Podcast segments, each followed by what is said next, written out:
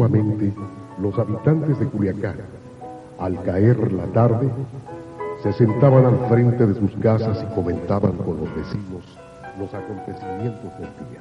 Los niños, sentados alrededor de los abuelos, escuchaban con entusiasmo los cuentos y anécdotas que les platicaban. Así, de manera coloquial, se pasaron de generación en generación las anécdotas, leyendas y cuentos que hoy forman la historia de un pueblo. La vida moderna terminó con esa tradición, pero Radio Universidad la revive llevando a usted Crónicas de Culiacán, la historia viva de la ciudad.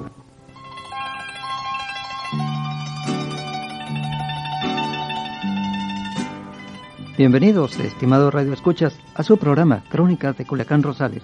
Los saluda su amigo Luis Antonio García. En el día de hoy los invitamos a escuchar una entrevista que le hicimos al licenciado Óscar de Jesús Ochoa Sainz, quien fue testigo en los años 50 del traslado de los restos mortales del licenciado Eustaquio Buelna eh, Pérez y también los restos del general Rafael Buelna Tenorio a la rotonda de los sinaloenses ilustres. Eh, es una entrevista mucho, muy interesante que espero que, que la disfruten y que les guste, así como a nosotros nos, nos gustó.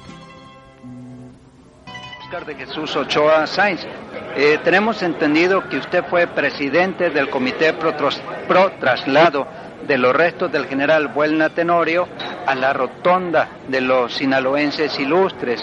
Eh, ¿Sería usted tan amable de compartir con nosotros sus recuerdos acerca de, ese hecho histórico? Sí, como no, tuve ese honor por acuerdo de la Asamblea de los Estudiantes Universitarios de Sinaloa y del, y del Comité Ejecutivo de la Federación de Estudiantes Universitarios Sinaloenses y la familia del general Buelna Tenorio, entre ellos su hermano el licenciado Buelna Tenorio, para llevarlo. Pero por, eh, hubo ciertos, por cuestiones de movimientos y acuerdos familiares, la, eh, era el deseo del pueblo sinaloense que los Buelna, tanto don Eustaquio como el general, reposasen en, en, el, en el, los sinaloenses ilustres. Pero eh, la familia Buelna le cedió el honor a don Eustaquio Buelna por ser el fundador del Colegio Civil Rosales entonces eh, el señor rector universitario, doctor Rodolfo Acedo, le comuniqué el deseo de la familia y, entonces él tomó la resolución, después de tomarse un tiempo de pensar, llamó al secretario de universidad, el, extinto licenciado don, Rodolfo, don eh, Valenzuela Lugo, ex secretario de la Universidad Autónoma de Sinaloa, y se, que citase al Consejo Universitario para señalar fecha del traslado en primer lugar de, los restos de don Eustaquio Buelna, que reposaban en el Panteón San Juan de esta ciudad de Culiacán. ¿De qué año estamos hablando? De 1956. Parece que en el mes de octubre, a fines de mes 1956, se comenzó a las 3 de la tarde a hacer las excavaciones en el panteón, referido panteón y ya que llegamos abajo, estaban dos lápidas con el nombre de, la esposa y del, de, don, de don Eustaquio. Licenciado, perdóneme. ¿Qué personas estaban eh, reunidas presenciando ese hecho? ¿Lo recuerda usted? Sí, como no. Estaba del señor licenciado Francisco Verdugo Falques, exalumno del maestro don Eustaquio Buena, que iba a ser testigo de identificación de los restos de don Eustaquio el señor doctor Jesús Rodolfo Aceo, rector de la Universidad de Sinaloa, el Consejo Universitario, el la Federación de Estudiantes Universitarios, la prensa, entre ellos don Gustavo de Cañedo, del, periódico La Voz de Sinaloa, el único que existía en la ciudad en ese entonces, y, familiares y, y, personas ¿no? que deseaban ver ese acto. Y entonces inmediatamente se quitó la lápida donde estaba el nombre de don Eustaquio, pero ¿cuál fue la sorpresa? Que ahí reposaban los restos de la esposa de don Eustaquio. Entonces eh, la persona que estaba haciendo dijo, este no es eh, don Eustaquio, esta es una mujer, dijo uno de los que trabajaba en dicho panteón. Entonces el señor rector pidió una escalera y se bajó y pidió una lámpara sorda y, identificó los restos en que dijo sí es una, es una dama porque el pelvis, el hueso, por medio del pelvis, el hueso de la que usan las damas, entonces ordenó que se clausurara y se empezó enseguida, enseguida que tenía el nombre de la señora, esposa de don Eustaquio, y ahí reposaban los restos de don Eustaquio. ¿A, qué se debió ese, ese cambio? ¿Qué piensa usted? Según ahí, don, el licenciado Verdugo Falque dijo que las eh, logias y los liberales por eh, lo hacían para proteger los restos del señor don Eustaquio porque era un enemigo que siempre había dicho que odiaba al, al usurpador eh, Porfirio Díaz, que había sido un enemigo de don Benito Juárez y todo lo que fuese juarismo. Entonces este hombre se retiró de la política y se dedicó a la docencia para beneficio y beneplácito del pueblo de Sinaloa.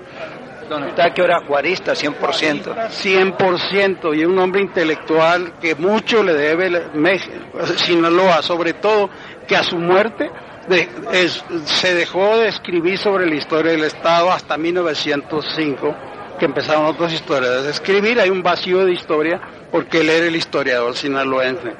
Entonces el licenciado Bedugo Farquis identificó los restos con el cráneo, que le faltaban tres piezas de frontales y dos piezas molares y, un, cráneo bicéfalo enorme, grande de la parte de enfrente, la parte de atrás encogido del medio.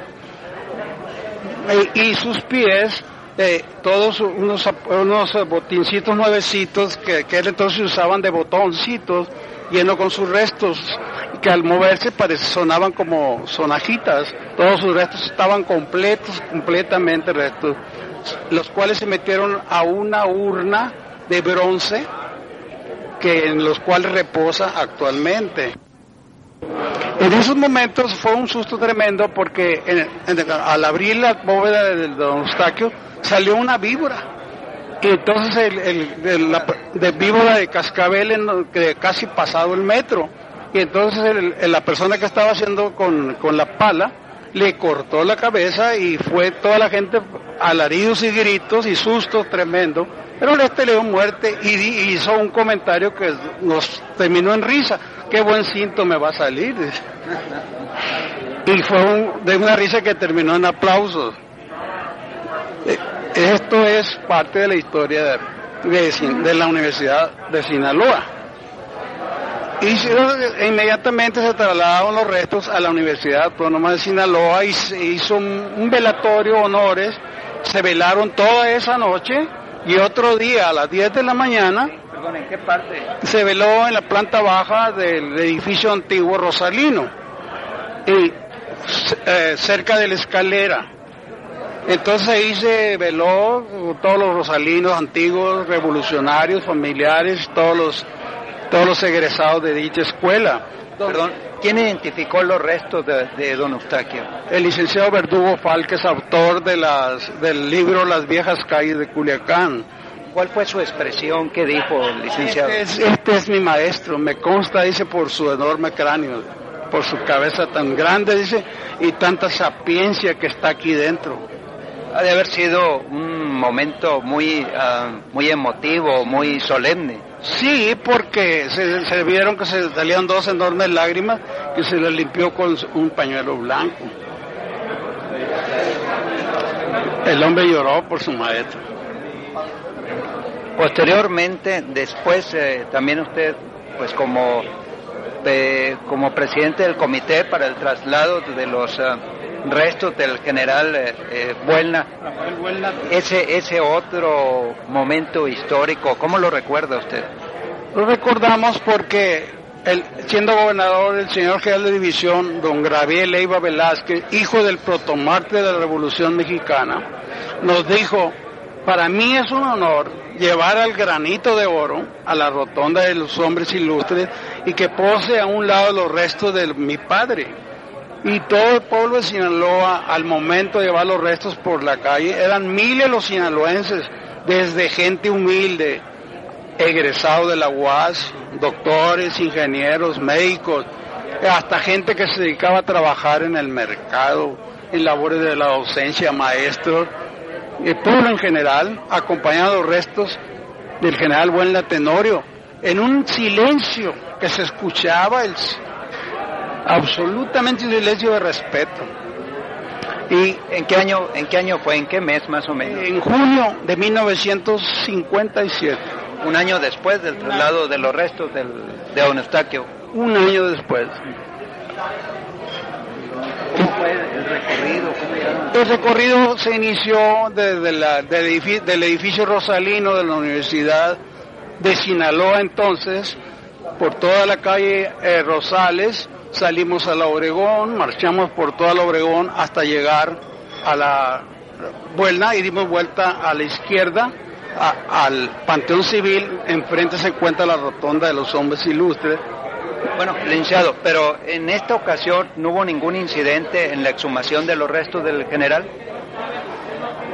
Bueno, los trasladaron de otra parte del país, ¿verdad? Sí, los trajimos del Panteón San Juan porque ahí estaban depositados porque ya habían sido trasladados de Morelia, Michoacán, con todos los honores en un tren militar por órdenes del presidente de la República, don Lázaro Cárdenas del Río, al cual le había salvado la vida el general Rafael Buelna Tenorio, porque este hombre en un combate había sido herido y, un, y uno de sus oficiales de apellido Rangel trató de, rematarlo, entonces Buelna le levantó la pistola y le dijo, a estos hombres heridos y valientes no se les asesina, pueden servirle al país mañana o pasado. Y mira, que eran palabras proféticas porque fue el hombre que fue presidente de la República, consumió, consumó la expropiación petrolera y la expropiación y repartición de tierras a los campesinos, consumó los anhelos de Zapata y de todos los revolucionarios villistas. Entonces, eh, Buelna y el general eh, Cárdenas eran enemigos en ese entonces. En ese entonces eran enemigos porque Buelna era jefe de la avanzada del general Enrique Estrada, que anhelaba la presidencia de la República contra las fuerzas de Álvaro Obregón, de general Álvaro Obregón. Entonces, el general Buelna tuvo en sus manos, como quien dice, la vida del general Cárdenas. Pues casi, la, eh, como quien dice en sus manos, la tuvo. Y si él hubiera deseado, ahí hubiera muerto Cárdenas, pero él era un hombre, Buelna era un hombre de un corazón de oro, por eso le decían el granito de oro. Era un, hombre que usaba una corbata blanca con su uniforme caque, el único general que usaba la corbata blanca en la revolución, porque decía la gente que hacía su alma blanca.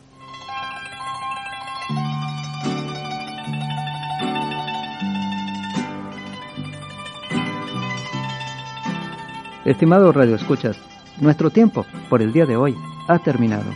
Los invitamos a sintonizarnos el día de mañana a la misma hora en otra emisión más de Crónicas de Culiacán Rosales.